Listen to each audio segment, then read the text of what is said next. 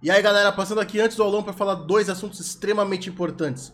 Número um, a gente está cada vez crescendo mais. Em menos de um mês, a gente juntou quase 10 mil pessoas que querem mudar o servidor. Mas quanto mais pessoas a gente tiver querendo fazer a diferença, maior vai ser o nosso impacto. Então, o que, que eu vou pedir para você? Eu acredito que assim como eu, você quer mudar o servidor. Você está cansado de tanta toxicidade e você está cansado também de cair e não conseguir melhorar no seu próprio jogo. Sentir que você pode ser melhor, mas que não está conseguindo chegar lá. Eu quero ajudar você com isso, mas eu preciso de mais pessoas. Eu preciso que mais pessoas também possam ter essa oportunidade. O que que eu peço a você?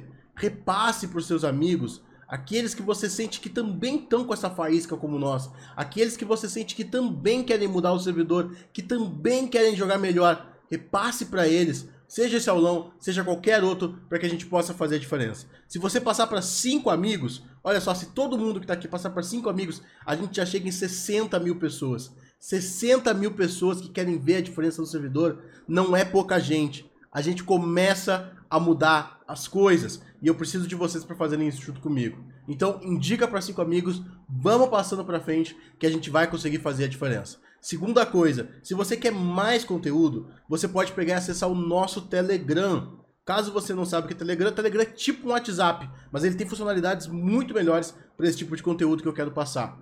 No Telegram, você vai ter acesso a conteúdos exclusivos, vai ser avisado sempre que tiver um conteúdo novo desse tipo aqui, aulão e coisas assim, e também você vai poder receber senhas, códigos secretos para utilizar nas lives e ter sua pergunta respondida mais que imediatamente, sendo você prioridade em relação a quem não está no nosso Telegram. Então, tá interessado? Entra lá, o link está aqui na descrição. E agora, vamos para aula, né? Vamos para aula. Hoje o aulão será sobre três assuntos específicos. O game design de League of Legends, o que é meta e qual é a função de cada role. Esses três assuntos eles se interligam perfeitamente para a gente chegar nesse assunto final. E você entender os dois primeiros vai ser super importante para você conseguir entender melhor sobre o balanceamento do próprio jogo e também entender quais são os melhores campeões para você jogar. Primeira coisa que eu devo dizer, muita gente fica pensando que quando joga de Singed top, de Heimerdinger top, tá jogando fora do meta. Não é necessariamente verdade. Eu vou explicar para vocês o que é o meta mesmo de verdade e como isso pode significar dentro do seu jogo. Para você não achar que você tá fazendo off-meta quando você joga com Heimerdinger top. Beleza? Vamos lá. Vamos começar por o começo. E hoje eu quero começar falando um pouquinho sobre algo que eu acho que tem tudo a ver com o nosso assunto, mas infelizmente foge. Infelizmente hoje a gente teve a notícia de que o Kobe Bryant faleceu ele é uma das maiores estrelas uh, que o basquete já teve, com certeza uma das maiores estrelas do esporte no geral. Ele é um dos caras que, tipo, eu já li e ouvi muito falar sobre o esforço dele em relação a ser o melhor. Uma das histórias que eu mais gosto e sempre foi uma das coisas que mais me motivou é dele, que teve uma temporada que ele teve uma, uma lesão no dedo e os médicos falaram que ele não poderia jogar aquela temporada. Porque aquela lesão era grave, eles tinham que fazer uma cirurgia, ele teve que ficar um tempo de repouso, e ele não poderia jogar aquela temporada. Ele aprendeu a arremessar a bola com a outra mão, ele passou a tempo, as férias inteiras de uma temporada para outra treinando, arremessar a bola com a outra mão para poder continuar jogando. E você já deve, se você conhece um pouco da história dele, você sabe que ele sempre era o tipo de cara que treinava o máximo, né? Ele, se tinha alguém que treinava 6 horas por dia, ele ia treinar 7. Se tinha alguém que treinava 7, ele ia começar a treinar 8 e assim indo. Isso aí é um tipo de pensamento de campeão. Infelizmente ou felizmente, pouquíssimas pessoas têm esse tipo de pensamento e pouquíssimas pessoas vão até esse ponto. Sinceramente, eu não desejo para as pessoas, qualquer uma, que ela seja assim. O tipo de pessoa que é competitiva nesse nível que se esforça ao máximo tende a não ter tempo para basicamente qualquer outra coisa. Isso às vezes afeta tudo que está na volta dela. Mas no fim das contas eu acabo ficando feliz que existam pessoas assim para nos inspirar, para a gente dar sempre o nosso melhor. Então, os meus sentimentos a todo mundo que possa estar assim como eu sentindo a morte desse grande atleta que a gente teve a sorte de estar vivo ao mesmo tempo que a gente. Bom, dito isso, vamos pro conteúdo do aulão. Começando por Game Design da Riot. Caso você não saiba, todo jogo tem um design feito para ser trabalhado de uma forma específica. Alguns jogos buscam que o jogo vá se tornando mais difícil a cada nível que ele passa, para assim ser mais atrativo. Como por exemplo Super Mario World. Quanto mais vezes você vai jogando, mais fases você passa, mais difícil as fases vão se tornando. Mas outros jogos, como League of Legends, buscam que o jogo esteja sempre atualizado para que ele seja atrativo para novos e antigos jogadores. E essas sequências de mudanças infinitas é chamada no game design de perfect imbalance ou desbalanceamento perfeito, desequilíbrio perfeito, como você preferir. Quando eu digo o jogo continuar atualizado, não significa só campeões novos ou rework nos campeões. Significa buffs e nerfs. A cada duas semanas no LoL, a gente tem uma atualização que muda como as coisas estão. Isso é o desbalanceamento perfeito. O desbalanceamento perfeito é a ideia de que nos jogos nem sempre você vai querer que as coisas estejam perfeitamente balanceadas. Na verdade, nesse tipo de jogo como é o LoL, você quer ter certeza que algumas coisas estão dando um desequilíbrio no sistema. Não coisas totalmente fora do padrão, então não é algo para ser completamente absurdo, mas coisas pequenas que fazem algo ser mais forte ou mais fraco que outras. Pode talvez até parecer estranho de você pensar que todo o LoL seja feito para não ser perfeito propositalmente. Mas eu vou te explicar como isso funciona e por que, que é o melhor sistema para o que o LoL tem. Vamos começar falando um pouquinho de um jogo que é exatamente o contrário do LoL. É um jogo que é um de balanceamento perfeito. Esse jogo é o xadrez.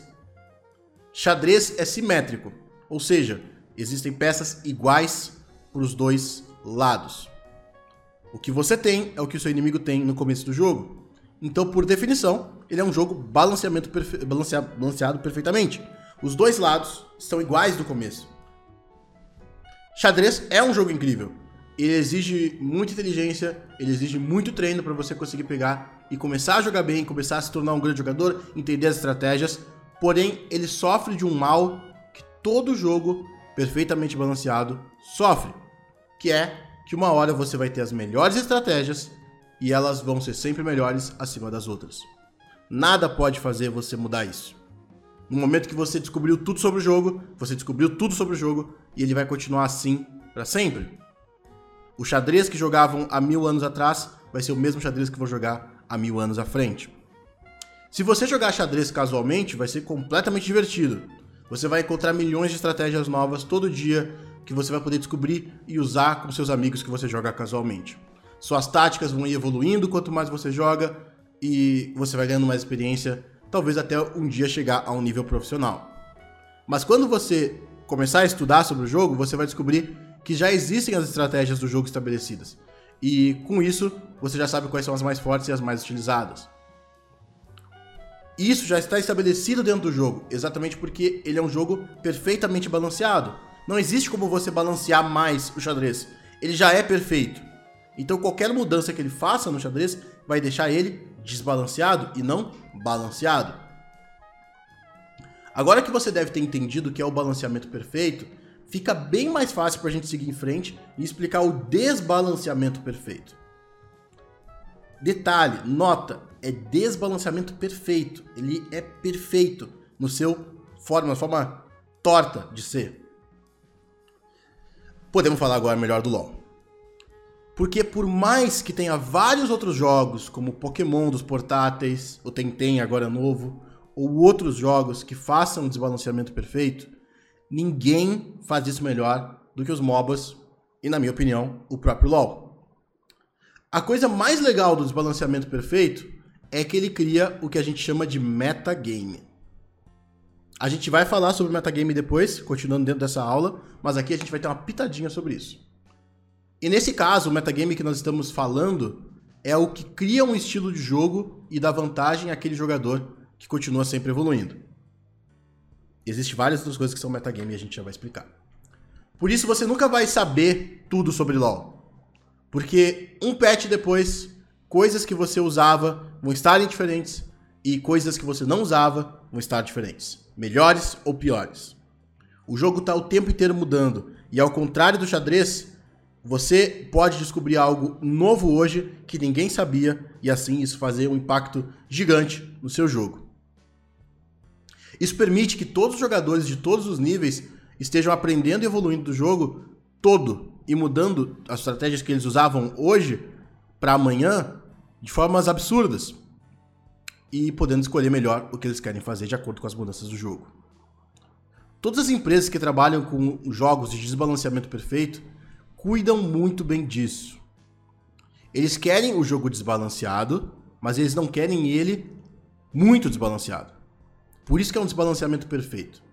Não é algo muito fora da curva nem para cima nem para baixo, principalmente para cima. E aí que entra a diferença entre algo quebrado e algo que está forte no meta. Um campeão que está vencendo todas as partidas dele é algo quebrado. Um campeão que está vencendo 2% a mais do que ele vencia é algo forte e que está forte dentro do meta. Um outro exemplo que a gente tem é a empresa Wizard of the Coast, que criou o Magic. Quando eles criaram o Magic e começaram a fazer o desbalanceamento perfeito deles, eles criaram algo que eles chamavam de a curva Jedi, que é basicamente uma conta que somava todos os atributos das cartas do jogo sem contar suas habilidades, para chegar a um número. E com isso, eles criavam as habilidades das cartas para fugir dessa curva entre 10 a 15%. Criando assim um jogo dentro do jogo, onde você pode estudar para entender quais são as melhores cartas, por que, que elas são as melhores cartas. E daí parte da graça do jogo estava realmente você descobrir quais são as melhores estratégias para você utilizar através das cartas que estavam mais fortes. A segunda parte do desbalanceamento perfeito é o que a gente chama de desbalanceamento cíclico. E é aqui que para mim é a coisa, é tipo, a grande cartada do LoL e que eles fazem magistralmente. Quando você compara com outros jogos, eu não vejo os outros jogos conseguindo fazer algo tão bem feito quanto no LoL. Ou nos MOBAs também, não precisa ser exatamente no LoL, mas no MOBA já funciona bem assim. O LoL eu vejo fazer bem mesmo, que é o que eu jogo, né? Então eu posso falar mais dele. Uh, vamos lá. O que é o desbalanceamento cíclico? É quando uma coisa no jogo, nesse caso a gente vai chamar de campeão A, está um pouco mais forte que o resto. Então, um grande número de jogadores começa a jogar com o campeão A, exatamente porque aquele campeão está muito forte. E daí, só porque eles estão vendo que todo mundo está ganhando com eles, eles começam a jogar. Não é algo consciente. Talvez ele não tenha parado para olhar uma lista tier list para ver quais são os melhores campeões. Talvez ele não esteja parando para olhar uh, o win rate para saber quem é o melhor campeão. Ele só tá apanhando todas as partidas que ele joga com aquele campeão. E daí ele começa a jogar, e outros começam a jogar, e outros começam a jogar. Todo mundo começa a jogar com o campeão A. Porque o campeão, no fim das contas, está se sobressaindo a curva Jedi. Ele está ficando mais forte do que o normal. Então, depois de um tempo, mesmo que o campeão A esteja um pouco mais forte que a maioria, os jogadores que não podem jogar com aquele campeão A, por algum motivo, não gostam do campeão, não sabem jogar com ele, o inimigo tá pegando antes deles, eles começam a procurar opções para ganhar daquele campeão A. Até que no fim das contas eles encontram o campeão B, que é um counter do campeão A, que é uma opção boa contra o campeão A. E aí começam a usar esse campeão B e começam a vencer do campeão A. Fazendo com que mais pessoas comecem a descobrir o campeão B e a jogar mais com o campeão B e tornar ele popular. Porque o campeão B está vencendo mais partidas.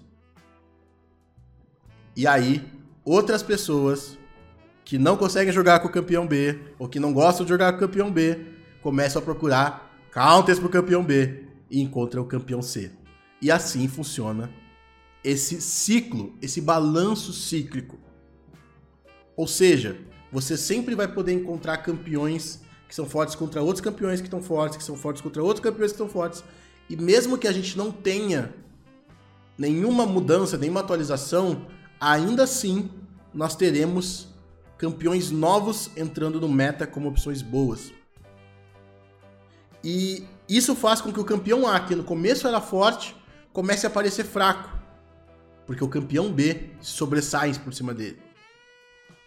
A gente teve alguns exemplos que eu acho que são bem legais da gente conseguir entender sobre esse tipo de casos, de campeões que são descobertos como fortes. Uh, há mais ou menos o que? Dois, três anos atrás, a gente tinha Kalista como principal AD Carry do meta. Hoje em dia a gente nem sabe mais quem é Kalista, né? Ela era sempre uma das primeiras escolhas dos times, e mesmo que você procurasse, não havia AD Carry que conseguisse competir com ela. A escolha para vencer dela foi feita na top lane. Olha só, a AD Carry forte, encontraram um counter dela na top lane, que era o Malfit. Malfit pulava para cima da, da Kalista com a ultimate e usava o seu E para reduzir a velocidade de ataque dela, fazendo com que ela tivesse menos saltos. E por isso acabou se tornando o counter da campeã. Um outro exemplo que eu sempre cito esse exemplo, vocês já devem ter visto eu falar sobre isso outras vezes, que eu acho uma das coisas estratégicas mais legais que a gente já viu, foi em 2015 na final da MSI, ou melhor, no MSI, entre a EDG e a SKT.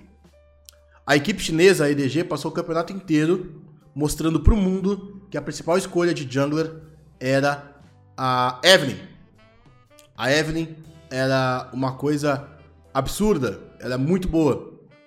Ela, óbvio, ficava invisível, ela ganhava muita pressão de mapa, ela fazia muita coisa. Então, o mundo inteiro e todos os times do MSI se adaptaram àquilo, e a Evelyn se tornou a principal escolha da jungle daquele campeonato. Caso vocês não saibam, o campeonato como MSI normalmente tem um patch só. Você não usa outros patches durante. É o mesmo patch durante a competição inteira. Que dá mais tempo para você amadurecer aquele patch e encontrar novas coisas sobre aquele patch. E a final do campeonato foi entre a EDG e a SKT. E a SKT, campeã duas vezes mundiais, uh, tava super forte, a EDG vinha como uma grande rival. E das partidas todas, a gente teve uma vez que a Evelyn foi banida e a, a série estava em 2 a 2 na última partida da série. Nessa última partida, propositalmente, a EDG deixou a Evelyn aberta para SKT pegar, pois eles tinham o counter guardado na manga, que não era um pique que a galera estava usando até agora. Era um pique que eles guardaram para final, que era o Nunu que naquela época se tornava um grande counter da Evelyn, exatamente porque ele vinha com um smite que a gente não tem mais hoje, que coloca o Wards, e ele colocava o Wards dentro do campo da Evelyn e counterou todo o jogo da SKT, fazendo a EDG sair campeã do MSI 2015. Isso tudo faz parte de utilizar do balanceamento cíclico, encontrar os counters do campeão para ganhar vantagem contra ele e assim poder ganhar partidas contra aquele campeão. Isso é super legal da gente ver. Super legal.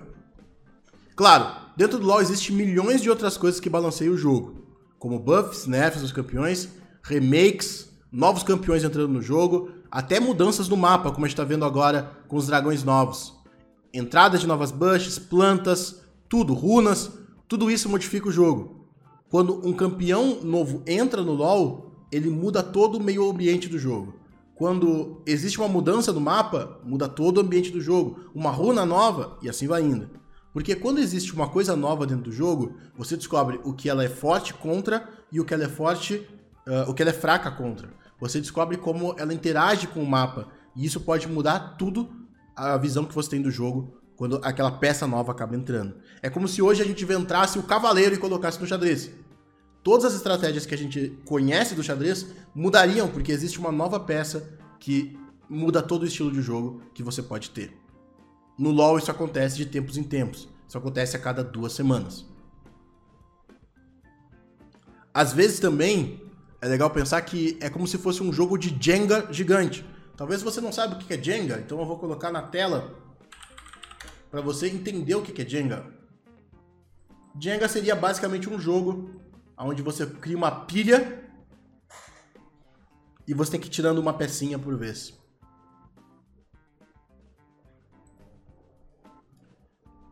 São várias peças, umas em cima da outra, e a cada mudança tem que ter um equilíbrio quase perfeito. A ideia não é que essa pilha toda caia no chão, mas que seja algo interligado, que uma peça sustenta a outra, fazendo com que a torre possa pender um pouco para um lado, pender um pouco para o outro, mas não caia. Às vezes um jogador também pode encontrar algo que está muito forte no meta e simplesmente começar a todo mundo jogar com ele. O que a gente chama de Hidden OP. O que, que é Hidden OP? É algo que tava forte, tava lá o tempo inteiro. É tipo a música da Peach. Eu tava lá o tempo todo, só você não viu. Isso muitas vezes acontece e é descoberto por jogadores de elo baixo. Jogadores do prata, jogadores do ouro, não por jogadores profissionais, embora jogadores profissionais popularizem essas estratégias que, que isso significa? Um jogador do prata descobre que eco tanque é uma boa opção. E ele começa a jogar com aquele eco tanque. De alguma forma, isso começa a se popularizar. Vários jogadores do prata e do ouro começam a jogar. Chega ao ouvido de um jogador profissional. Um jogador profissional testa aquilo e ele consegue usar melhor ainda do que a galera dos elos mais baixos. E daí ele aquele pique que ninguém sabia que estava forte hidden OP, o OP escondido, né? o overpower escondido, o poderoso escondido, e aquilo se torna totalmente popular. Um bom exemplo que a gente tem disso, mas aí foi feito por um jogador profissional, né? Talvez ele tenha descoberto de jogadores de nível mais baixo, mas é o Gorilla. O Gorilla, ele começou a jogar de Jana antes do Mundial de 2014. E na época ela não era um campeão muito escolhido. Mas o Gorila jogava tão bem com a Jana e fazia tanta coisa de uma forma absurda com a campeã que ele mostrou pro mundo como ela era uma escolha forte. E o engraçado ou triste pro Gorila é que ele não foi pro Mundial, mas a Jana foi. E foi uma das maiores escolhas do Mundial. E ela foi tão forte que passou quatro ou cinco patches sendo balanceada até ela ficar numa posição mais saudável por jogo. Ela não tinha sido bufada nos últimos tempos, ela não era uma escolha prioritária, não aconteceu nada para mudar a Jana para ela virar uma boa opção.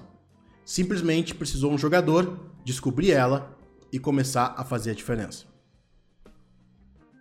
Isso não significa, disclaimer para você que já está pensando nisso, que todo campeão seja absurdamente forte e você só tem apenas que descobrir como fazer ele. Isso daqui não é anime, não é Naruto. Não é assim que funciona a coisa. Você pode estudar e encontrar o que está forte e ninguém descobriu. Pode acontecer. Mas é como procurar uma agulha num palheiro. Às vezes tem, às vezes não tem, talvez você ache, talvez você não ache. Não é tão simples. Porque o campeão tem que estar tá fora da curva Jedi, só que ninguém tem notado. Campeões podem ser bufados não só com literalmente aumentar os números deles. Mas às vezes os counters do campeão serem nerfados fazem ele virar uma opção mais interessante. Às vezes uh, o item que o campeão sempre faz ser bufado faz ele se tornar uma opção mais interessante. Às vezes mudanças no mapa que faziam não ser tão interessante para você, jogo você usar ele, tornam ele mais interessante e assim vai indo. Um mapa que tem mais paredes vai ser mais favorável para uma Vayne um mapa que uh, tem mais construções para atravessar vai ser mais interessante para o Caim. Um mapa que tem menos paredes vai ser mais interessante para um campeão que não tem dash. Então qualquer mudança afeta todos os campeões do jogo. E você entender isso é extremamente importante para você conseguir entender como o jogo funciona. Então, uh, é importante você entender que uma mudança de um campeão não afeta somente ele, mas todos os campeões e todo o ambiente do jogo.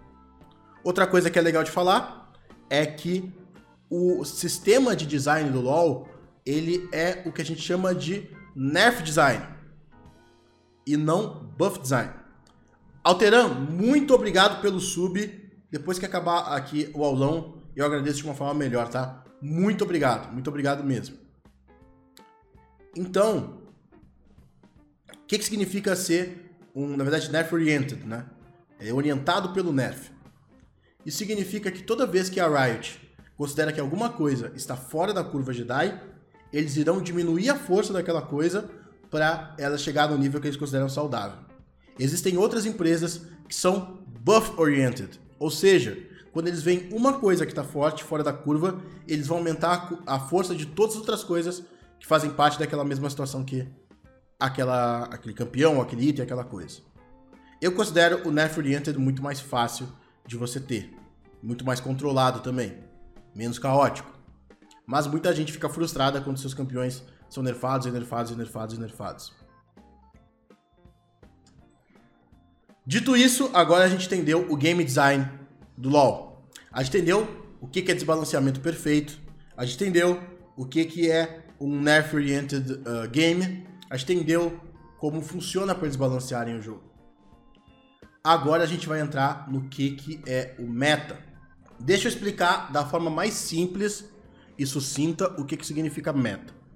Meta é a forma mais fácil que você tem de chegar para a vitória no ambiente que você está. Como assim, Ken? Meta pode significar muitas coisas.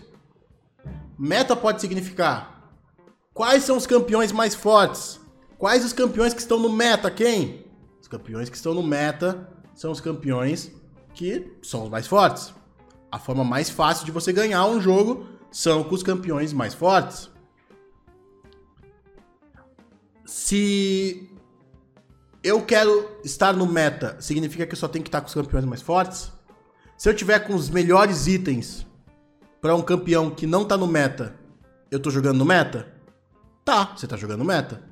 Você tá jogando meta daquele campeão. A forma mais fácil de você chegar à vitória com aquele campeão. Se existe uma rotação que todo mundo tá fazendo e que tá sendo a que tá mais vencendo o jogo, eu tô fazendo meta? Sim, você está fazendo meta. Meta de rotação mais forte para chegar ao campeão, chegar à vitória. Então, quando você vê o cara falando que está sendo fora do meta, jogando de Queen Top, ele não está sendo fora do meta. Se você usa uma rotação que está forte, está todo mundo vencendo com ela, você está fazendo uma rotação do meta. Se você utiliza um campeão fora do meta, mas com a build normal dele, a build forte, você tá no meta. Se você fizer Tryndamere de crítico, você tá jogando no meta do Tryndamere. Se você fizer Tryndamere AP, daí você não tá. Não é a melhor forma de você jogar Tryndamere para você chegar à vitória atualmente. Isso significa meta. Inclusive, se você tá jogando com um no top, um na jungle, um no mid e dois no bot, você está jogando no meta. Que é a forma mais eficiente de você chegar à vitória naquele momento do jogo. Por que, que eu digo naquele momento do jogo? Vocês sabiam que nem sempre no League of Legends a gente teve um meta de posição como eu falei agora, um no top, um na jungle, um no mid, dois no bot, já foi outras formas. A gente joga LoL há tanto tempo, e isso tá há tanto tempo no meta, que talvez vocês não saibam que já foi diferente. No começo do LoL, quando o LoL foi criado, uh, os jogadores não pensavam, melhor, os criadores do jogo, eles não pensavam em como seria a organização. Eles criaram um jogo como eles criaram e deixaram para que o próprio público do jogo inventasse o meta, inventasse o posicionamento no jogo. Então já teve vários tipos de teste. Desde dois junglers, uh, já teve teste de dois mids, um monte de coisa. Mas no final, a situação que a gente teve foi a que a gente tem agora: um jogador no topo, um jogador na jungle, um jogador no meio e dois jogadores na parte de baixo do mapa. E eu acho legal eu mostrar num mapa isso, para vocês entenderem agora como construiu o estilo de jogo que a gente tem até hoje. Porque talvez você possa ver daqui a um tempo e daí você vai conseguir entender se algo pudesse ser diferente. Vamos lá. Nós temos então o meta, faz desde a primeira temporada, de um no top, um na jungle, um no meio e dois no bot. Ah, ok, então é igual ao que a gente tem hoje? Não. Você já viu as skins da Fnatic? Fnatic Skins World Champion. Você já reparou em algumas coisas dessas skins? Essas são as skins. Cork, Jana, Gragas, Jarvan e Cartus. Se for pensar, como é que você organiza essa composição? Se você tivesse que dizer esses campeões na posição top, jungle, mid, AD carry suporte, você colocaria em qual ordem? Quem seria o top desse time? Quem seria o mid? Quem seria o jungle? Como é que foi? Era Cork e Jana na bot lane. Jarvan jungle. Gragas mid. E Kartus top.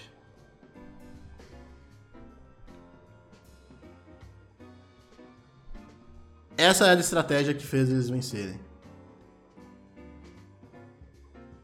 Porque nessa época as coisas não eram como eram, são hoje em dia. E a gente vai começar um pouquinho agora a falar sobre isso.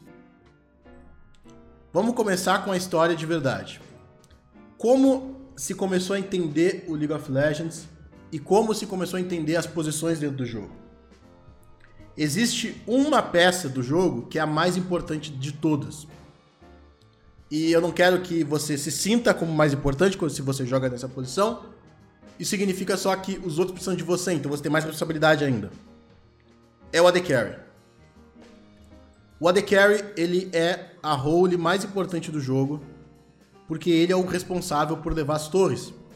E a única forma de você vencer o jogo é levando as torres, até você conseguir chegar no Nexus. Então, quem tinha o AD Carry mais forte e conseguia vencer as lutas, obviamente, venceria o jogo mais rapidamente e venceria mais a partida. Então, ter um AD Carry forte era muito importante para você poder jogar LoL. Para você, você vencer no LoL. Então, quando se surgiu os primeiros metas, a posição do AD Carry era no meio. Quando começou o LoL e começou a surgir como se joga LoL, a posição de AD Carry era no meio. O AD Carry ficava sozinho na rota do meio. Junto com isso, a gente tinha o jungle, e óbvio, né? Sempre tem que ter um jungle, afinal de contas a gente tem vários campos aqui que vão dar experiência neutra para alguém. E nós tínhamos também dois no bot e um no top. Como é que se decidia isso? Por que dois no bot e um no top? Porque naquela época não existia o arauto. Se não existia o arauto, o único objetivo que você tem no mapa, no começo do jogo fora as torres, é o dragão. Só depois dos 20 minutos nasce o barão. Então tem 20 minutos que o lado onde tem o objetivo é o de baixo. Então quanto mais pessoas você tiver do lado de baixo do mapa, melhor para você poder garantir aquele objetivo. Então você tem um no mid, dois no bot e o jungle que pode estar desse lado aqui também. Então são quatro jogadores. Se você tivesse o seu top laner, né, o seu jogador solo aqui e dois aqui em cima, o inimigo teria vantagem numérica para poder fazer o dragão. Então se decidiu que era melhor ter dois jogadores na rota inferior. No começo, não se usava tanto suporte. Não se via tanta vantagem assim em ter um suporte. Então, aqui na rota inferior, era muito comum a gente ver dois lutadores, dois bruisers. Então você via Garens e Shinzaos e, e Suens, que é um, um mago lutador, né? Um mago de batalha. Rise, possivelmente, lutando na rota inferior. Contra outros dois lutadores. Por que que tinha lutadores na rota inferior? Porque aqui, na parte de baixo do mapa e na parte de cima, que é inclusive o motivo que hoje em dia a gente tem lutadores na parte de cima, campeões mais tanques né, na parte de cima, são as lanes mais longas. Então, uma luta de dano sustentado, uma luta que demora mais para você matar, é interessante que seja numa lane mais longa. Porque você vai ter mais chance de conseguir tirar um resultado, conseguir matar o inimigo, coisa do tipo. Numa lane curta, esse cara tanque conseguiria chegar na torre rapidamente. Mas por que o AD Carry ficava no mid, Ken? Ah, porque ele era o mais importante, mas só por isso? Porque o mid é a lane mais curta. Você já notou, se você viu na aula de controle de wave, eu falo o tempo. A wave chega na rota do meio antes dela chegar na rota superior e antes dela chegar na rota inferior. Isso significa mais minions chegando na rota do meio, isso significa você matando minions mais rápido, isso significa você pegando level e ouro antes do bot e antes do top. Então, como os AD Carries eram a função mais importante do jogo, você fazer os AD Carries ficarem fortes com level e ouro era crucial para você conseguir ter mais chances de vitória. Então você coloca eles na rota do meio. Como a gente tinha um AD Carry no meio, como a gente tinha dois lutadores no bot, faltava dano mágico para você conseguir completar sua composição tendo dano mágico. Então a gente começou a ver no top campeões AP. É legal falar que no começo do LoL os campeões AP eles eram basicamente todos de burst. Era muito difícil a gente ver campeões AP de controle e era mais difícil ainda você ver campeões AP de dano sustentado. A moral deles era burst, causar muito dano de uma vez só. E aí um dia alguém notou: Pera aí, AD Carry é um campeão de dano sustentado. Pro AD Carry poder matar alguém, ele demanda um tempo. Ele vai lá, vai precisar de 5, 6, 7, 8 segundos. Um campeão AP de burst, ele precisa de 1, 2 segundos para matar alguém. Ele dá um combo, eu jogo de N, eu flash em cima do cara, solto o Tiber, solto o Q, solto o W, eu matei o cara. De Ignite, matei o cara. Se eu colocar um campeão AP no mid contra o AD Carry, eu vou explodir ele. Ele não vai ter como retrucar. E eu ainda, além de ficar mais forte, vou neutralizar a peça mais importante do inimigo. E começou a surgir essa estratégia. Então a gente começou a ver campeões AP aparecendo no mid para duelar contra os AD Carries. E notaram que não tinha como o AD Carry ficar na rota do meio. Olha o balanceamento cíclico que a gente falou lá. Não tem como o AD Carry ficar no mid. É uma lane curta, que favorece quem tem burst. Deixar AD Carry no mid é suicídio. Precisamos tirar o AD Carry daqui. Onde nós iremos colocar o AD Carry? Podemos colocar ele no top. Só que se a gente colocar o AD Carry no top, o cara só vai pegar um campeão AP e vai seguir a gente pra cá. E a gente vai matar o nosso cara junto. Então a gente tem que colocar o AD Carry num lugar que ele possa ficar com outra pessoa do lado dele. Uma pessoa que vai proteger o AD Carry e deixar o AD Carry farmar e crescer para ele poder destruir as nossas torres depois do passar do jogo. E assim a gente tem o AD Carry e o suporte na rota inferior. Tem que ser dois aqui do lado de baixo, porque é onde tem o objetivo. Então o único lugar que o AD Carry poderia ficar é na rota inferior, junto com o seu suporte. É legal falar que quando o LoL começou não existia item de suporte. Suporte, hoje em dia, é muito mais feliz do que era antigamente. Você não tinha itens de suporte, uh, de ouro, que nem você tem hoje, que você dá um ataquezinho no cara e você ganha ouro. Você não tinha nada disso. Você fazia itens como qualquer pessoa e você tinha que ficar comprando ward por 75 de ouro toda hora. Não é que nem hoje em dia que você só compra essa janela de controle. Você tinha que comprar todas. Então era uma lane um pouco mais ingrata e era um dos motivos que a galera não usava ela tanto no começo. Com essa mudança, a gente ficou com dois no bot, o AD Carry Support, um campeão AP no mid, um jungler que quase sempre era um tanque. O Javan, por exemplo, que a gente viu ali da, da equipe da Fnatic, era tanque. E no topo, era bem variável. A gente via campeões AP, a gente via campeões mais tanque. Uh, e variava mais ou menos nesses dois, né? Tipo, lutadores, esse tipo de campeão. Aqui era uma lane que ainda estava muito se descobrindo em como se jogar. como funcionaria essa lane. E ela era aberta exatamente porque não tinha uma coisa que trancava ela. Não tinha uma história para te contar sobre como decidiram o que, que era melhor na rota superior. Demorou muito para Riot mexer de alguma forma que a gente começou a estabelecer realmente um meta da rota superior. Eu diria que isso foi lá pro final da Season 2, quando a gente teve o controle da, da utilização do teleporte. Antes aqui a gente inclusive tinha um Fortify, que hoje em dia nem existe mais, que era uma Summoner Spell que fazia com que as torres não pudessem tomar dano por algum tempo. E era muito utilizada na top lane. Uh, mas depois, lá pela season, na Season 2, foi tirado o Fortify. E depois de um tempo o meta no top virou para usar o teleporte.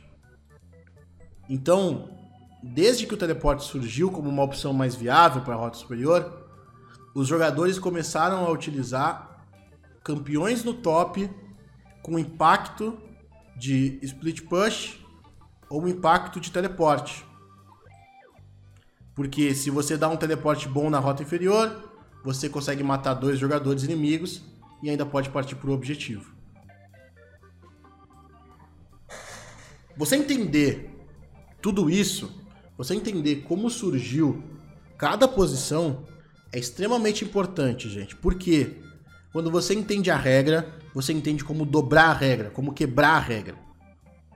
Porque pode surgir daqui a um tempo algum meta diferente. Isso daqui, por exemplo, explica por que, que quando você matou o dragão no competitivo, você deve pegar a, top, a bot lane e inverter e colocar na parte de cima. Porque o dragão foi morto e o objetivo agora aqui é o arauto. Isso explica porque às vezes a gente vê campeões que são AD Carry no mid, mas só, são só os AD Carries que tem mobilidade.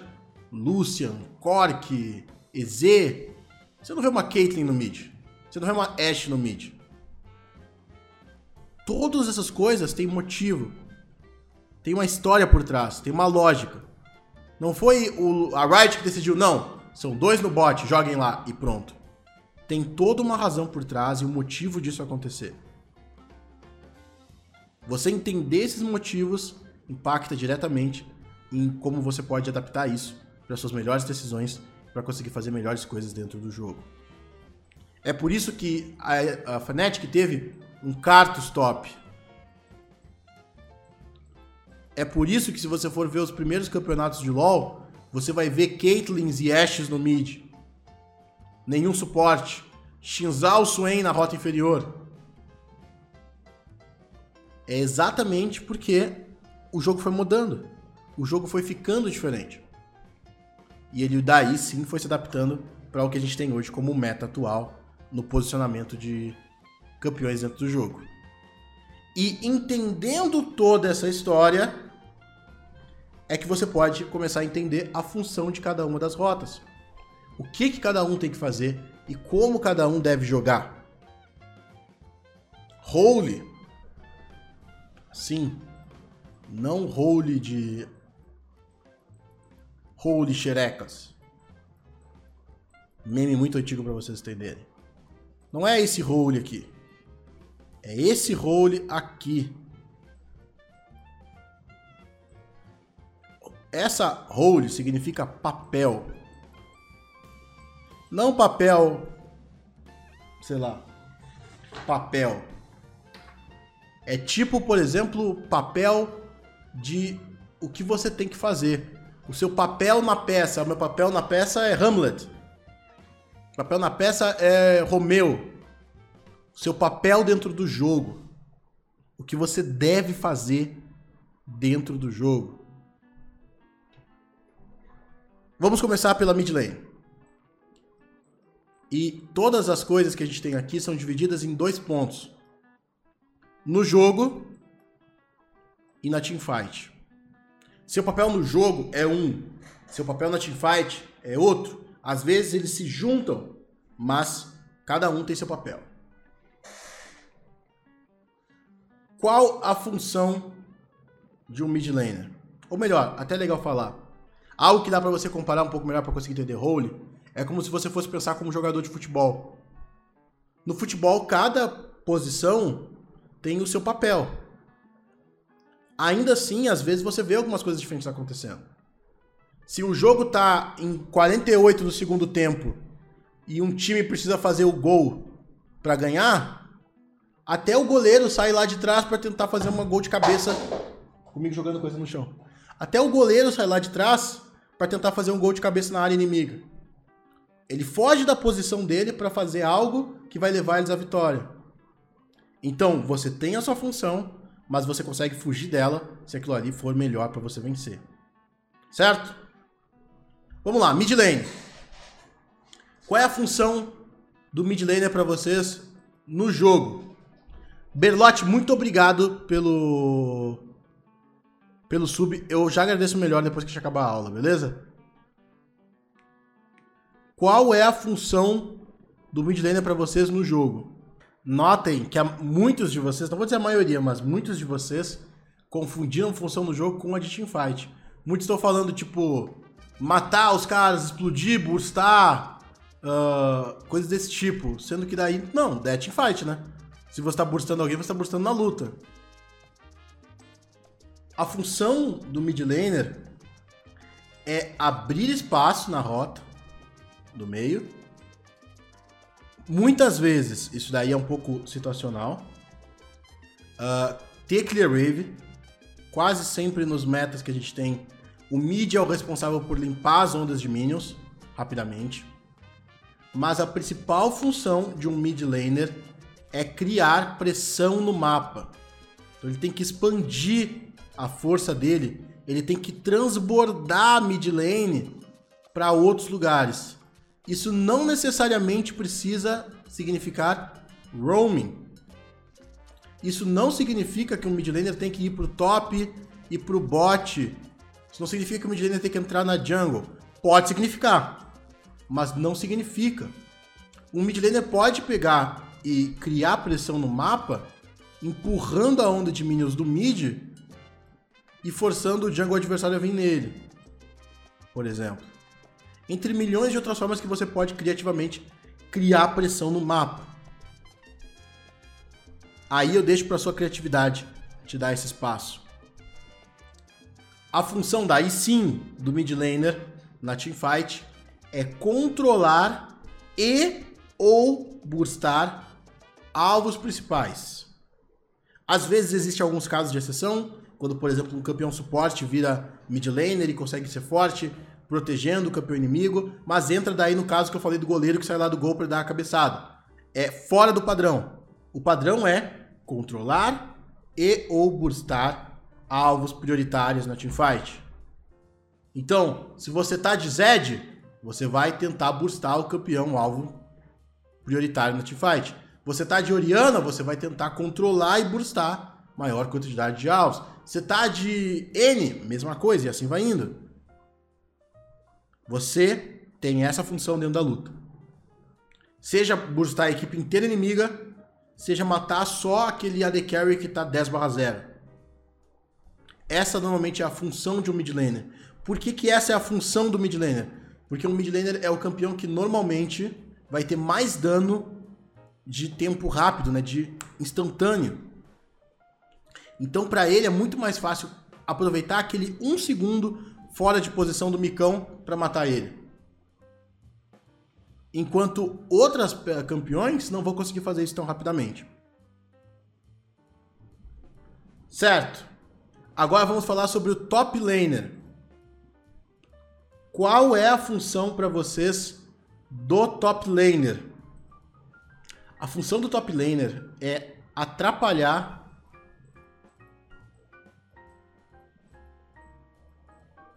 o time inimigo. E eu coloco que o top laner tem essa função exatamente porque se eu colocar na teamfight e no jogo, mistura as duas coisas no caso do top. Por quê? Como você atrapalha como um top laner? Você pode ser um malfit que ulta em cima do time inimigo e fica na frente do AD Carry fazendo com que ele seja obrigado a focar você. Você pode ser um Olaf que entra ultado para cima da The Carry, jogando machado. Ou você pode ser uma Fiora ou melhor, um Jax, que tá splitando e obrigando dois jogadores a irem te parar. A função do top laner no jogo é atrapalhar o time inimigo para que eles sejam obrigados a não poder ignorar ele. Você, como top laner, não quer ser ignorado. Se a, o time inimigo consegue te ignorar, normalmente você não está fazendo bem o seu papel. E você pode criar formas criativas de você fazer isso. Se você quiser pensar em uma outra coisa, você consegue. Vamos pro próximo. Su Opa, saiu muito grosso isso aqui, hein? Suporte. Qual é a função do suporte no jogo? Tem muita gente falando que a, a função do suporte é visão. Por que seria a função do suporte visão se todos os outros quatro players também podem colocar visão? Possivelmente, imagino já que a resposta que vai vir é ah, porque ele tem o item de ward. Então, essa lógica ela acaba não sendo válida porque o suporte pode sim colocar visão, mas não é a função dele colocar visão. Isso é um trabalho muito mais macro. É um trabalho do time. Um suporte não pode sozinho sair para colocar o art. Se você quiser entender um pouco melhor sobre isso, dá uma olhada no nosso aulão do What Before Action você vai entender um pouco melhor como é que funciona para fazer esse tipo de jogada. Não depende só de você de suporte lá colocar visão. Então não tem como isso ser a sua função. É uma coisa que o suporte faz, não é a função.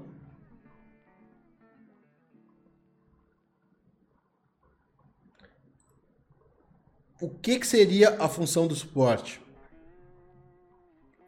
A função do suporte é diminuir a força. Mais fácil. Do time inimigo. Principalmente o AD Carry. Aumentar a força do seu time.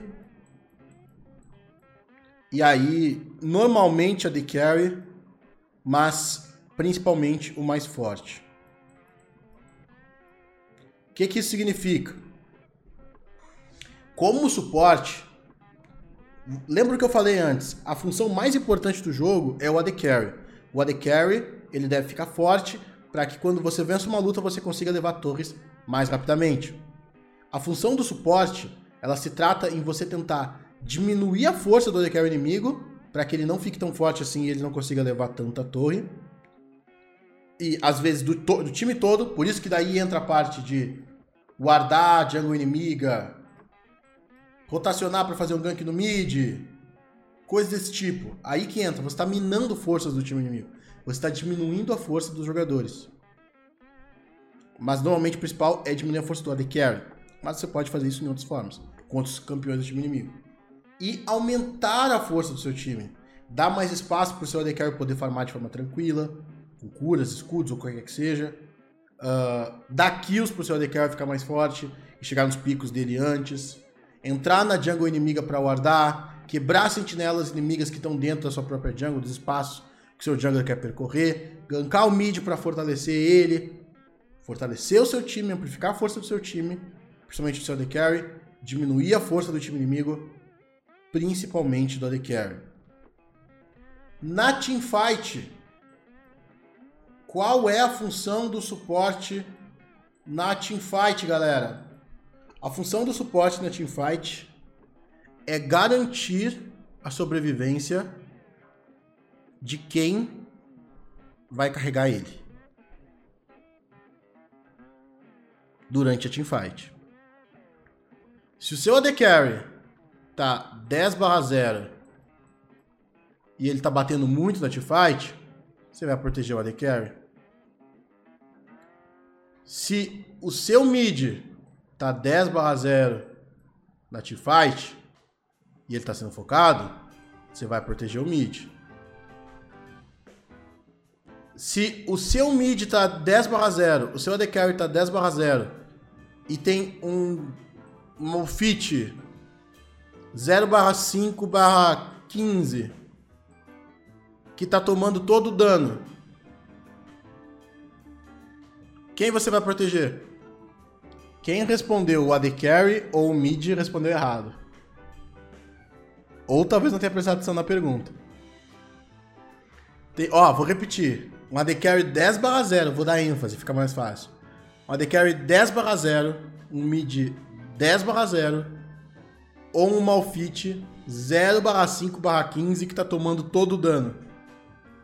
Se o Malfit 0 barra 5 barra 15 tá tomando todo o dano, não é o AD Carry nem o suporte, o mid que precisa de proteção, não. O dano todo tá vindo pra cima do tanque. Você proteger o tanque e fazer com que o tanque não morra vai ser o crucial para que você vença aquela teamfight. Vocês têm que entender que a proteção do suporte, o trabalho do suporte na teamfight é fazer com que a teamfight seja o mais tranquila possível pro seu time. Ué, mas ele é tanque, tá? Mas ele ser tanque é a função dele. É o que faz ele aguentar dano. Mas os outros não estão tomando dano. Você vai ficar olhando o cara tomar dano porque ele é tanque? Você vai ajudar o seu time a fazer aquela luta ser mais fácil.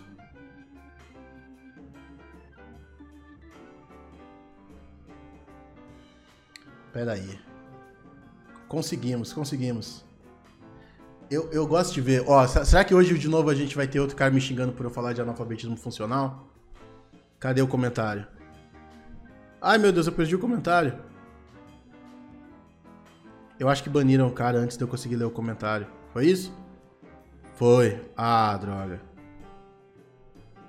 O cara tava me xingando porque ele disse, mas nem toda fight vão focar um outfit. Eu tava dando um exemplo. O cara, infelizmente, não conseguiu ter a interpretação para conseguir entender que era um exemplo. E não uma frase que dizia que toda. toda vez vai ser assim.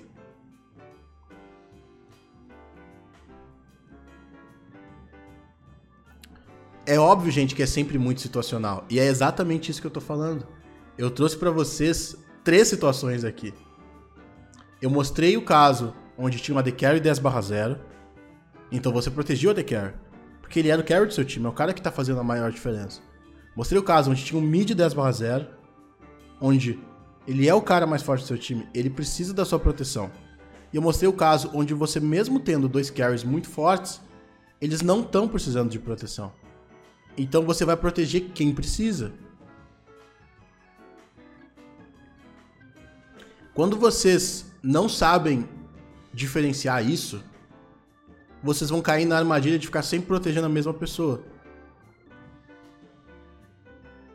Então você vai estar com AD Carry 0/10. Eu já vi isso. Quem, quem tava vendo eu jogar na Smurf lá, viu acontecer isso. Eu tava jogando na Smurf e eu tava com um suporte que tava xingando sem parar o AD Carry dele, chamando ele de tudo que é possível. E eu tava super forte, eu tava de masteria, eu tava tipo 12 barra 1, sei lá. Uma coisa do tipo. O cara fez Zack e Juramento do Cavaleiro e colocou os itens no AD Carry. Porque ele não conseguiu pensar em formas de adaptar aquilo. Ele poderia ter colocado esses dois itens em mim, que era alguém que estava forte, que era o Jungle, e que faria muito mais a diferença. Mas ele preferiu colocar no AD Carry porque ele está acostumado a colocar no AD Carry. O pensamento dele estava tão reto que ele só conseguia ver aquilo. Então, você saber expandir e adaptar o pensamento é crucial. Às vezes você vai ter que proteger o próprio tanque. Às vezes você vai ter que se proteger. Jana, por exemplo, quando era meta, a Jana fazia bandana de mercúrio. Porque a Jana era focada e ela não podia tomar controle de grupo. E se for late game, então não, importa, não importaria o 0/10 ou 10/0. Você não precisa, poderia estar todo mundo 0/0. Poderia estar todo mundo sem ter comprado nenhum item. Ainda assim existem campeões que são mais fortes ou mais fracos dependendo da situação. É só você entender isso. Então, são todos esses detalhes que fazem a diferença. O 0 barra 10, o 10 barra 0 é só uma forma de conseguir mostrar para vocês de uma forma mais direta a força de um campeão, entendeu?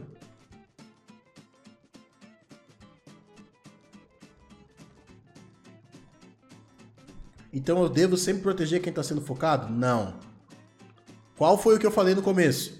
Você deve proteger quem vai te carregar pela teamfight.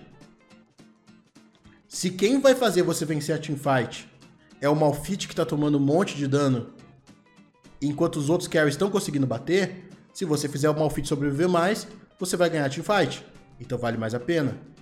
Se você tá vendo que seu AD Carry tá cheio de gente pulando nele, e ele é o cara que tá forte, você proteger o seu AD Carry vai ser mais importante. E assim vai indo. Você tem que olhar a situação e adaptar ela da melhor forma possível.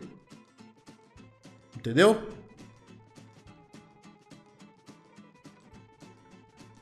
LoL, gente, ele é um jogo muito adaptativo. Então não tem como eu falar para vocês, toda luta proteja o AD Carry. Não, porque existe cada situação e cada situação vai ser algo diferente. Então você tem que saber interpretar a situação para conseguir fazer a melhor escolha que você tem. Vamos para The Carry? Essa daqui vai estar tá fácil, hein? Essa daqui tá fácil, hein, gente?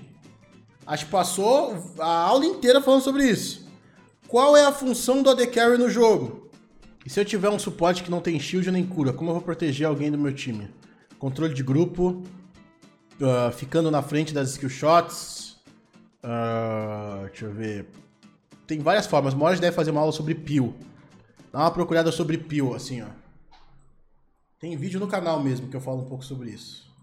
Uma hora a gente vai ter aula sobre isso. Pio. Lá eu explico o que, que é isso. A função do AD Carry é levar torres. coloquei torre com R só, sou burro. Torres. Isso significa que ele vai tentar ficar o mais forte possível para tentar levar o máximo de torres possível. Agora vem aqui um monte de gente vai errar. AD Carry. Qual é a função do AD Carry na teamfight? Quem concorda que o, a função do AD Carry na teamfight é causar o máximo de dano que puder sem se expor? Manda um eu no chat, quem concorda?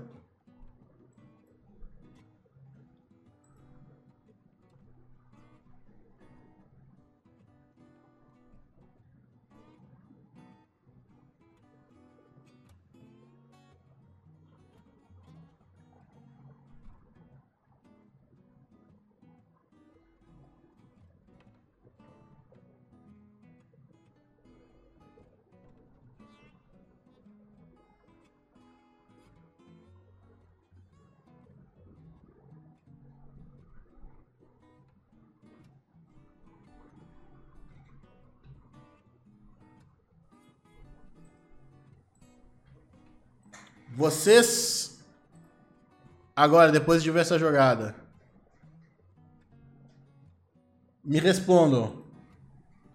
A função do AD Carry é causar a maior quantidade de dano que ele puder sem se expor? Não, ele tem que causar o máximo de dano antes de morrer. É essa a opinião do Cine Twitch. Tá, vamos lá. O problema, Cine Twitch, da tua opinião, de que é causar o máximo de dano antes de morrer, é que ela vai totalmente de encontro com a função da Decarry no jogo, que é levar a torre. Você precisaria se manter vivo pra, depois da luta para conseguir fazer essa função. Qual é a função do AD Carry na Teamfight? A função do AD Carry na Teamfight é causar o máximo de dano nos melhores alvos que ele puder. A chave aqui é poder.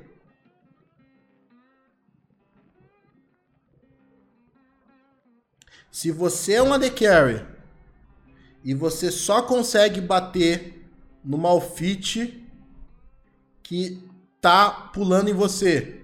Melhor, vamos mudar. Você é um AD Carry e você só consegue bater em um Olaf que tá vindo na tua direção lutado. Em quem você vai bater? No Olaf. Você bate em quem você consegue. Se você é AD Carry e você pode pular para cima do inimigo e matar ele e sair de forma segura, você vai pular? Sim. Você vai causar o dano nos melhores alvos que você puder. Por isso que quando o Titã faz o que ele fez na última luta, ali que a gente viu, não tá errado.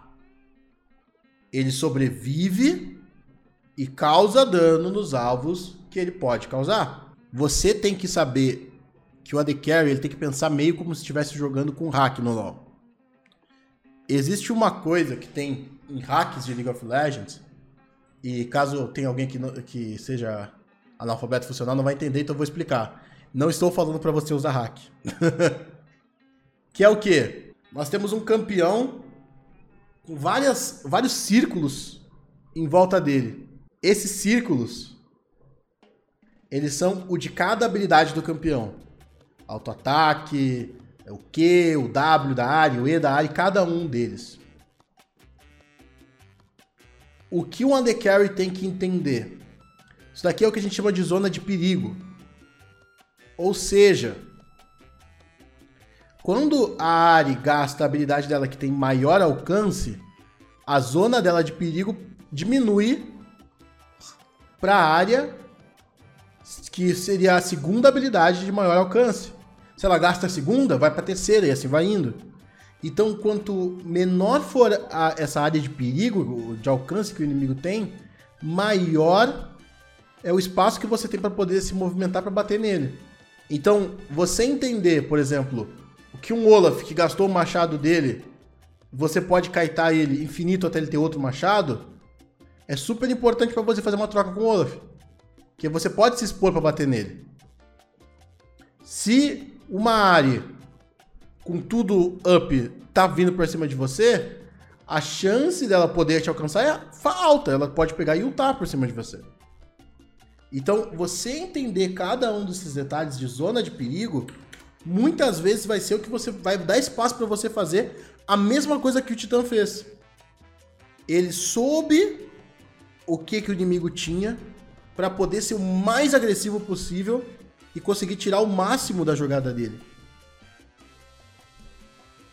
Tanto que se você for notar, se você for, se você gosta de ver o competitivo, se você volta e olha os jogos da Kabum, olha como foi diferente quando era o Titã jogando com o Riev e como foi diferente quando era o Titã jogando com o Oz. Porque o Riev estava em sintonia com essas agressividades do Titã e conseguia ajudar ele a fazer o que ele tinha que fazer. O Oz não estava e daí não funcionava.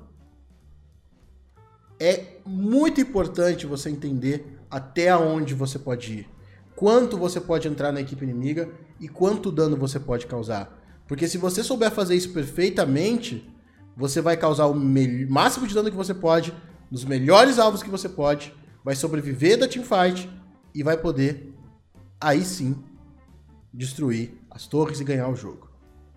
O foda é que essas jogadas são sempre 8 ou 80. Não.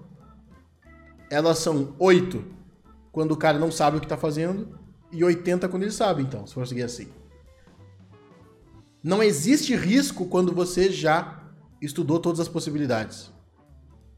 A próxima agora é o bait. Bait, bait do bait do Billy Bait. Qual é a função do jungle no jogo? Primeira função do jogo do jungler: pressão invisível. O que, que é pressão invisível? Pressão invisível é que quando você não sabe aonde o jungle está, ele está em todos os lugares. Se você não sabe em que parte da jungle o jungle tá, você não vai poder ficar avançado aqui querendo matar o outro top laner. Se você não tem visão da onde o jungle tá, você não pode de suporte entrar aqui para wardar. Se você não sabe aonde o jungle tá, você não pode forçar um dragão sem ter noção nenhuma do resto daí. A pressão invisível do jungler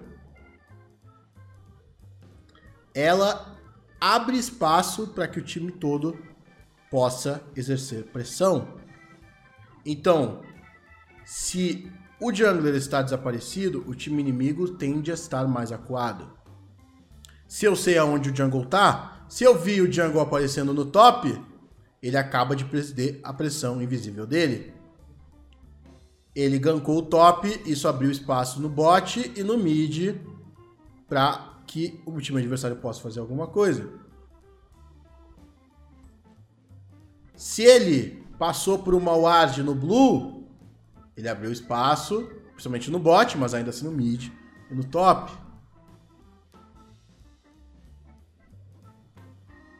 Isso é extremamente importante de vocês entenderem.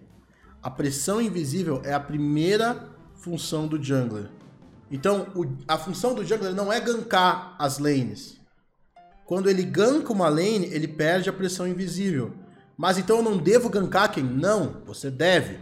Você deve gankar e deve aprender a gankar de forma correta. Porque quando você perde a pressão, se você perde sem fazer nada com a perda da pressão, você está dando força para o time inimigo. E essa pressão é o que vai valer para você poder fazer qualquer coisa. Se você usa bem da sua pressão invisível, quando você quiser gankar o top, você vai conseguir gankar melhor. Quando você quiser invadir a jungle inimiga, você vai conseguir invadir melhor. Se você quiser fazer o dragão, você vai conseguir fazer melhor. Tudo porque você entende aonde você está e o time inimigo não imagina onde você está. Por que, que você acha que o jungle, principalmente do competitivo, já que solo kill é uma loucura, troca o trinket dele por trinket vermelho? Ele troca o trinket dele por trinket vermelho exatamente porque ele não quer ser visto. E é extremamente importante ele não ser visto. Segunda função do jungler é esmaitar objetivos. Mas eu deixo bastante claro que isso responsabiliza muito também o time dele. Quase sempre você vai perder um barão e um dragão porque o seu time fez merda na solo kill. Quase sempre. Quase sempre. Por quê? Porque a galera na solo kill, isso daí também ocupa muitos pro players, que os pro players podiam facilmente começar a ensinar isso, mas eles não querem. Como é que é a galera fazendo barão? Tenho cinco caras aqui. Fazendo barão. Eles, no competitivo, fazem barão de duas formas. A galera da solo kill faz de uma terceira forma. A galera da solo kill faz como? A habilidade saiu do cooldown, ele usa. A habilidade saiu do cooldown, ele usa. A habilidade saiu do cooldown, ele usa. A habilidade saiu do cooldown, ele usa. Daí, quando tá chegando com mil de vida, ele desce para 500 de uma hora para outra. Porque todo mundo tá usando habilidade a hora que quiser. No competitivo, tem duas formas. Que sei lá porque eles nunca falam, eles nunca ensinam, eles nunca dizem sobre isso. Quais são as duas formas que a galera faz no competitivo? A primeira é a de esperar e a segunda é a de burstar. Como é que é? Na primeira, eles decidem uma quantidade de vida. Por exemplo, quando chegar em por volta de 1.200 de vida, a gente vai esperar. Essa estratégia é para que quando chegou em 1.200 de vida, todos eles parem de bater, para que o jungle inimigo que está aqui, quando ele vê que ficou com 1.200, ele vai calculando a vida, ele tá ali olhando vida, baixando vida, baixando vida, baixando. Quando chegar perto, eu vou entrar e smitar. 1.200, eles pararam, o jungle, pum, pulou. O Django pulou, todo mundo foca ele, mata ele, termina o objetivo. A segunda é a de burstar. Eles decidem um número. 1200, por exemplo, de novo. Quando chega em 1200 de vida, ou melhor, quando tá lá por volta dos 3000, todo mundo para de gastar suas skills, vai só indo no auto-ataque, para que crie um ritmo da descida da vida do barão. e quando chegar em 1200, todos vão usar as habilidades todas de uma vez e o jungler vai smitar, fazendo com que assim fique mais difícil do jungle inimigo conseguir prever quando a vida vai diminuir para ele conseguir smitar antes do jungle que está fazendo o objetivo. Na solo kill é todo mundo bate a hora que for e dane-se. Daí o jungle perdeu o smite, a culpa é dele. Sendo que é mais fácil você, como jungler que está roubando, roubar, que o jungler que está fazendo fazer. Porque o jungler que está roubando, fazendo, ele tem que estar tá preocupado com o dano que está sendo causado, ele tem que estar... Tá... Vamos fazer assim ficar mais fácil. Com o dano que está sendo causado, com os cinco inimigos que vão estar tá por aqui, com o dano do seu próprio smite, com quanto dano o, inimigo tem para fazer o smite dele, é um monte de coisa. Enquanto o próprio jungle, que vai querer roubar, ele só tem que se preocupar em entrar na hora certa e roubar. Então é um pouquinho mais fácil. Mas ainda assim é uma das obrigações, é um dos não é obrigação, é uma das funções do jungler fazer o objetivo. Controlar o objetivo? Não, é uma função do time. Gankar é uma parte do trabalho dele, mas não é a função do jungler. E agora? Agora vem o bait do bait do Billy Bait. Qual é a função do jungle na teamfight? Como eu falei, a função do jungle é o bait do bait do Billy Bait. Qual é a função do jungle na teamfight? Todas. Você se lembra de todas as funções que eu falei antes? A função que eu falei do mid, a função que eu falei do top, a função que eu falei do bot, do AD carry, do suporte. Um jungler é capaz de exercer todas essas funções. Só depende do que, que ele faz. Um jungle, ele pode ser um mastery e ele pode pegar e ir para cima do carry inimigo. Ele pode ser um, um Caim e pular para burstar o alvo prioritário. O jungle, ele pode ser um Kindred e a função dele é meio que ficar vivo para conseguir ir causando o máximo de dano que ele pode. Um jungle, ele pode ser tanque e pular em cima dos carries inimigos para tentar fazer com que eles não possam causar dano na sua backline, atrapalhar eles. O jungle pode ser suporte e proteger a sua equipe, os, os campeões mais importantes dos carries da teamfight.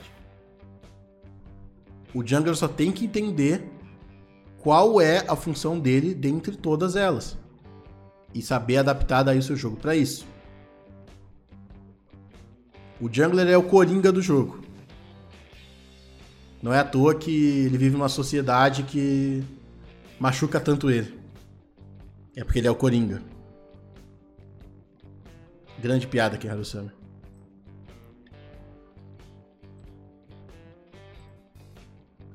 Agora, eu acredito que pela, pelo jungle ser uma lane tão complicada, é interessante a gente trazer algumas outras coisas sobre a jungle. Provavelmente eu vou fazer depois aulões mais destrinchados sobre algumas dessas funções e a gente vai poder falar um pouco mais a fundo sobre cada uma delas. Mas do jungle, eu acho que vale a pena te falar sobre os tipos de jungler. Existem três tipos de jungler e o inverno. Nós temos o jungler de farm. Nós temos o jungler gigante. Nós temos o Dueler.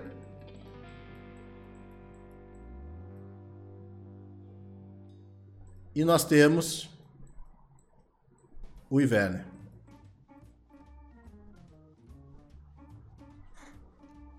Mas por que o Iverne é separado, quem? É porque ele fala que a cor favorita dele é primavera? É porque a Riot nunca lança uma skin decente pro campeão? É porque ninguém joga de Iverne, quem? Não. É porque o Iverne, ele é o único jungler que funciona do jeito que ele funciona. É a mesma coisa. Você pode falar sobre todos os tipos de suporte e você vai ter um suporte específico que é o Pike. Porque o Pike, ele foge das regras dos outros suportes. A resposta dessas perguntas vai ser mais fácil do que vocês imaginam. Qual é a força de um jungler de farm? O pior é que eu não sei se vocês estão zoando ou não, porque teve muita gente falando outra coisa que não farmar. vamos lá, vamos lá. A segunda, a segunda vai ser mais fácil. A segunda vai ser mais fácil. Qual é a força de um jungler de gank? A gente agora falou gank. Olha só. Qual é a força de um jungler dueler?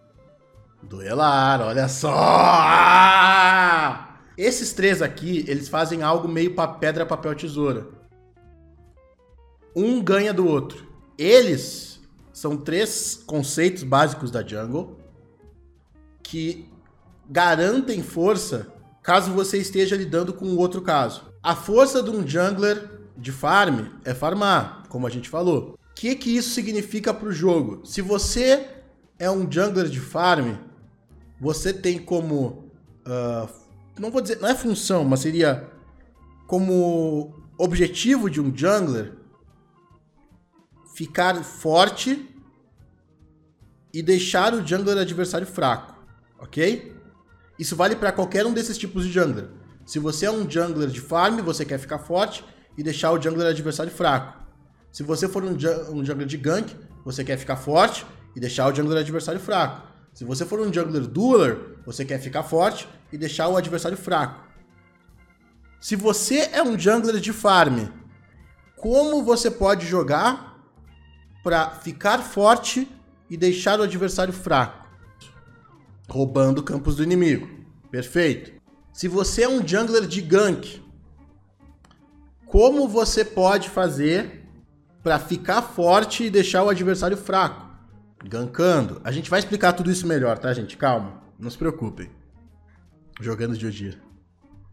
Se você é um jungler dueler, qual é a forma de você ficar forte e deixar o adversário fraco? Tá, esse daqui eu imaginava que ia ser um pouquinho mais difícil. Então teve mais gente errando, não tem problema. A gente vai explicar agora. Vamos começar então por o Jungle de Farm.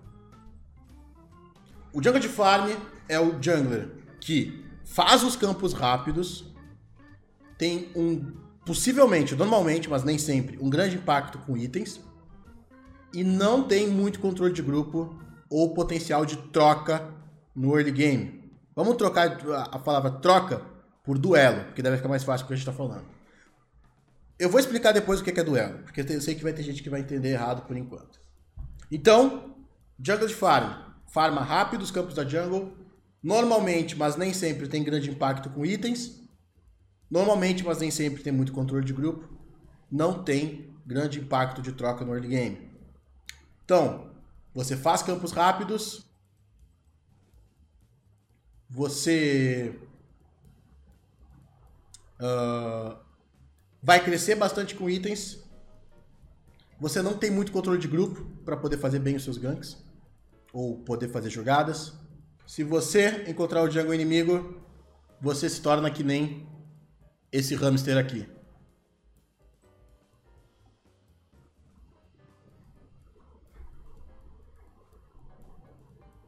Como um jungler de farm ganha? Espera aí que eu fiz errado. Tem que apagar esses cantos o farmer do canto fica. Como um jungler de farm ganha? Um jungler de farm, ele ganha dando avoid no jungle inimigo. Ele foge do jungle inimigo. Porque se ele encontrar com o jungle inimigo, ele se dá mal. Um jungle, inimigo, um, um jungle de farm pode gankar? Pode. Quando ele vê espaço, ele vai poder fazer ganks, vai poder, às vezes, encaixar bons ganks. Um jungle de farm, ele nunca vai poder ganhar do jungle inimigo? Não, às vezes pode ser que por algum motivo ele tenha força e consiga ganhar.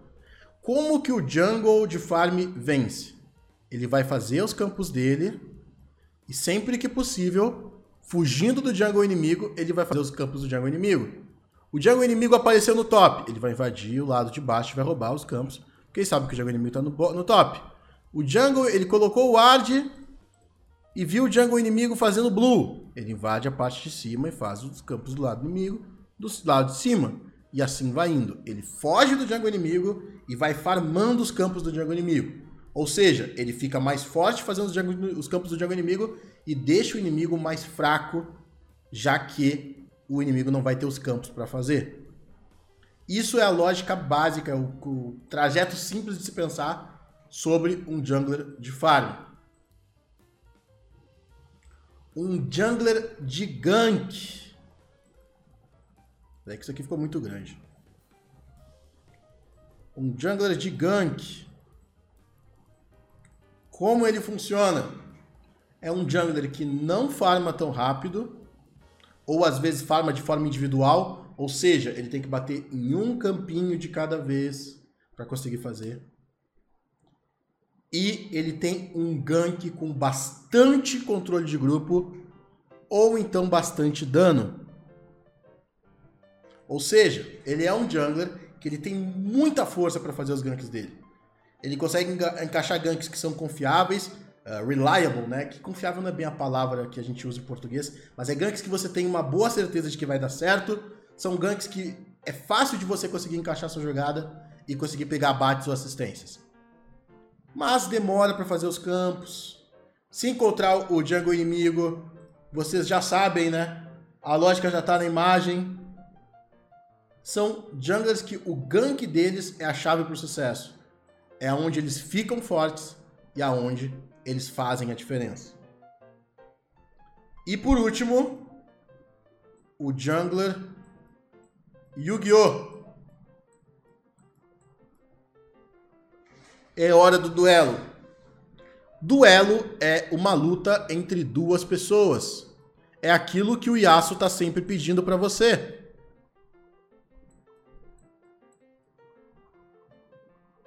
Nesse caso, um jungler de duelo é o jungler que quer duelar com o outro jungler. Ele não tá querendo. Vou, puxa, nossa, eu sou um jungler de duelo. Meu top laner voltou base, vou lá duelar com o top. Não. O jungler de duelo, ele busca duelar com o jungle inimigo. Ou seja, ele quer pechar com o jungle inimigo e matar ele.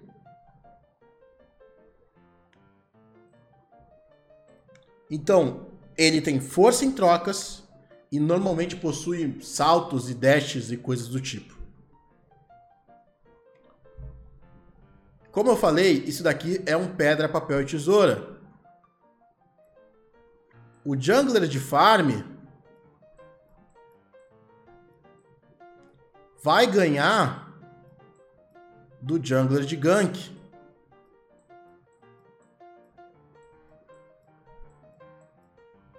O jungler de gank vai ganhar do jungler de duelo. E o jungler de duelo vai ganhar do jungler de farm. Isso não significa que se você é um jungler de duelo, você não possa farmar para conseguir ganhar de um jungler de gank. Isso não significa que você é um jungler de gank, você não possa uh, gankar e vencer. Entendeu? Assim, tem como você fazer essas funções, mesmo seu campeão não sendo daquela função. Ok? Mas como um ganha do outro? O jungler de farm ganha do jungler de duelo, de um jungler de gank, porque ele vai ter muita ward, ele vai mostrar pro time dele aonde o jungler de gank tá, fazendo com que os ganks do jungler de gank sejam mais fracos e ele possa ficar roubando os campos do jungler aonde o jungler não está. Então ele ganha do jungler assim. Um jungler de gank vai ganhar de um jungler de duelo, porque como o jungler de gank vai gankar, ele vai exercer pressão no mapa e vai ser muito difícil de duelos acontecerem. Porque quando o jungler de duelo encontrar com o jungler de gank, a pressão que o jungler de gank colocou faz com que dê espaço para que as lanes ajudem o jungler de gank. E um jungler de duelo ganha do jungler de farm, porque quando o jungler de farm for querer farmar, o duelo vai estar tá lá para pegar e punir ele. Fazendo o famoso pai do Chris, que um dia vocês serão ensinados sobre aqui no aulão, mas esse dia, como diria o Aragorn, não é hoje. Então, se você já foi abençoado sobre como funciona a estratégia do pai do Chris, você já sabe. Se você não sabe, terá de esperar para o próximo capítulo da nossa novela. Como funciona isso? Vamos citar três exemplos então. Eu falei que não ia citar, mas vai ser melhor para vocês conseguirem entender. Número 1. Um, jungler de farm. Vamos colocar o Cartus.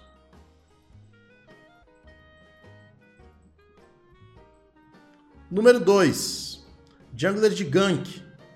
Vamos colocar a Sejuani.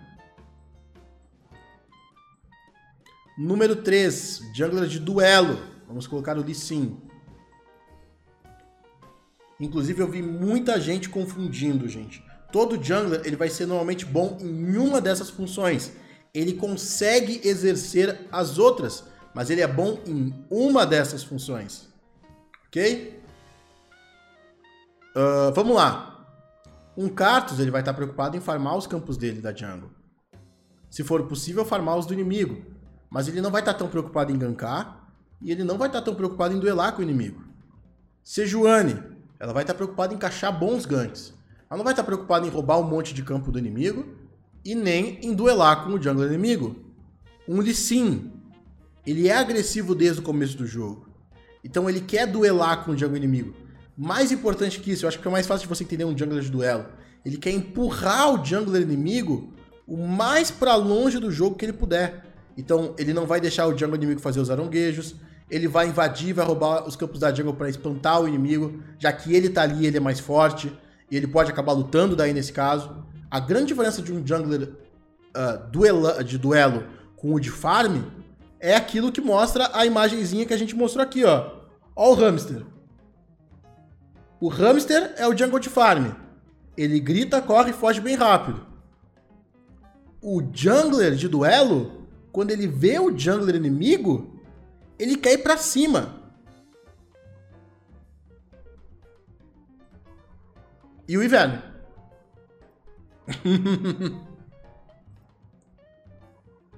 Porque se você notar, o inverno não se encaixa em nenhum desses casos.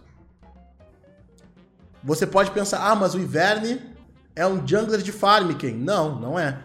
Porque ele tem que esperar o tempo para conseguir roubar o campo. Ele não consegue fazer isso perfeitamente. Ele não é um jungler de gank, afinal de contas ele só tem um controle de grupo, que não é um controle de grupo confiável, já que é uma skill shot. Ele não é um jungler de duelo, já que ele é péssimo em duelo contra o inimigo. Então o Ivern, ele é único, para o bem ou para o mal dele próprio. Então eu tenho que identificar o jungler do inimigo, tipo ganker, vou de Lee Não. Porque daí depende de muitas coisas, depende de muitas variáveis mas você pode responder essas coisas de acordo com o seu próprio jungler ou como o inimigo se comporta. Se o inimigo é um Lee Sin, você sabe que você não vai poder duelar com ele. Mas tu tá vendo que ele tá gankando muito, pode começar a invadir se você achar interessante. E assim vai indo. Entendeu?